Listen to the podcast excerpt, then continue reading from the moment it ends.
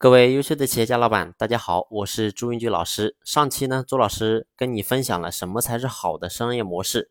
我说一个好的商业模式一定要符合这几点。第一呢，就是说你的产品能够标准化；第二呢，你的盈利能够持续；第三呢，拥有自己的护城河；第四点就是合法合规。那到底我们该怎么去设计我们的商业模式呢？在搞明白怎么设计我们的商业模式之前，我们要先明白。我们设计的商业模式到底该怎么赚钱，怎么盈利？你不可能说我的商业模式做出来是纯公益啊，不赚钱。所以呢，记住，一家企业如果说你不赚钱，你所有讲的东西都是空谈。所以呢，赚钱非常重要。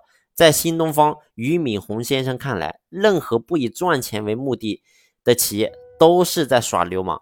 所以呢，一个企业一定要赚钱，不赚钱，一切都是零。啊，所以呢，而作为咱们一个老板，你一定要去好好思考，你到底可以赚什么钱？那首先呢，我们有很多传统公司，你赚的钱是什么钱？是赚的是产品的钱。什么叫做赚产品钱？就说白了，你是卖什么的，你就赚什么的钱。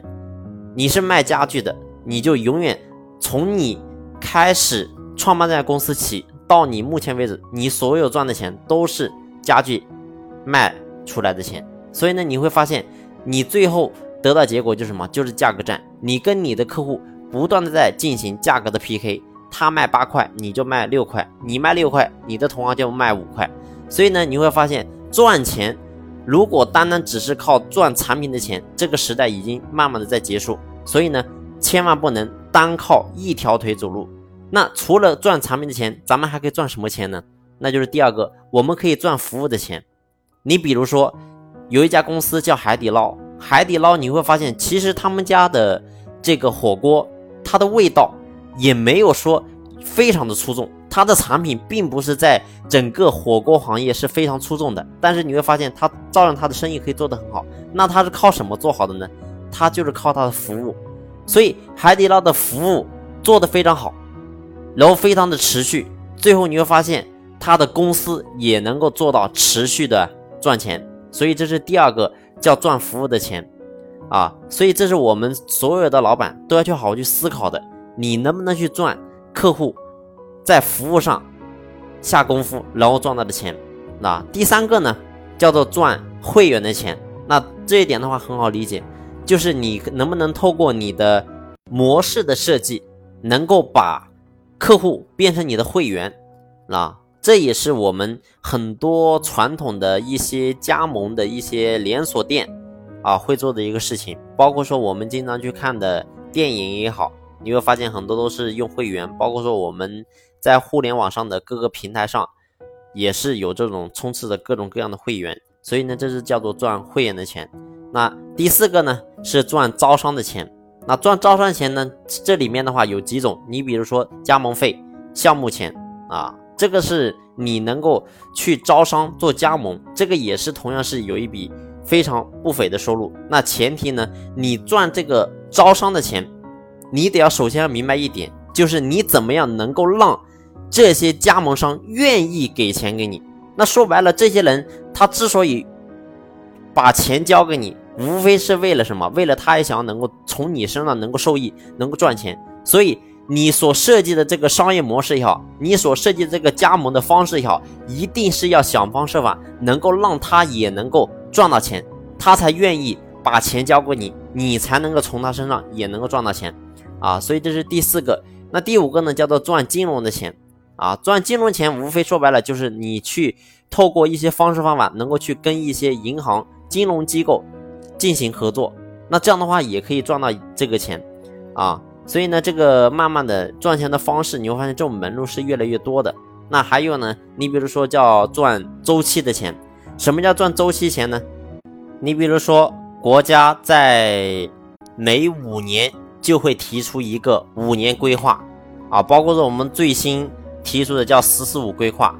你会发现国家在规划这五年规划出来的，国家这五年我们必须要做哪些事情啊？你会发现，当国家有个规划的时候，这就是一个周期。你只要跟着国家的规划，在这个周期内去迎合国家的需求啊，人民的需求，你去做这个事情，你会发现你也能够赚到钱啊。在“十四五”规划当中，国家提到一个点，叫做关注这些老龄化老年人。所以呢，如果说你能够在老龄化老年人这一个人群当中，你去下功夫，我可以跟你说，你在这个地方也是可以赚的盆满锅满。所以呢，这是叫做赚周期钱。包括呢，你比如说叫赚平台的钱啊，也是一样的。呃，我给你介绍一个公司，叫做盈科律师事务所。这个是律师事务所呢，目前是整个全亚洲最大的律师事务所。啊，在整个律师行业来讲是非常的出名，但是呢，你会发现这家公司它为什么能够做的如此的规模体量非常大？很简单，是因为它的模式是完全不一样的。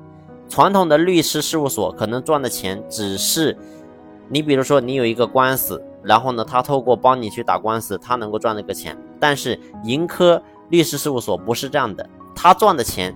有非常大的一笔，其实是来自于叫赚平台的钱，什么意思呢？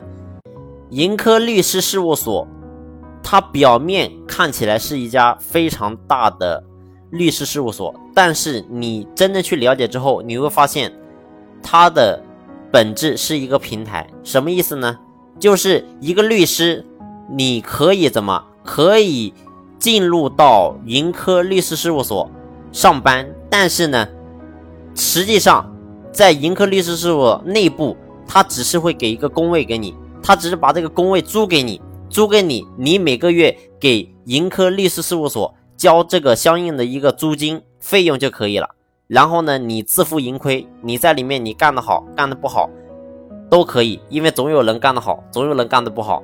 但是呢，你可以借用盈科律师这个品牌，然后呢，为你做这个背书。你可以自己去接外面的一些案子，一些这个官司，然后呢，你赚了钱，说白了，你比如说你赚了一万块钱，那你跟我盈科律师事务所，你咱们可以约定个比例，你比如说二八分或者是四六分，那同时呢，你还要交相应这个铺位啊，你这个卡卡座的这个租金啊，所以呢，它主要是收这个钱。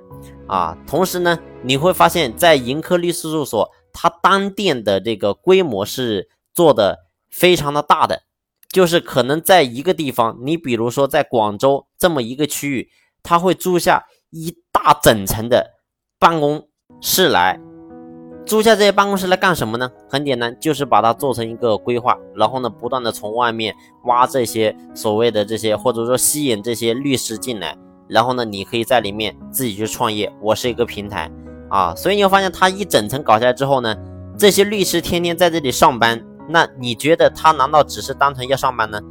不是的，他还需要什么？他还需要吃喝拉撒。所以呢，你会发现在盈科律师事务所，他的办公室里面还配有什么？星巴克、按摩店，甚至健身房。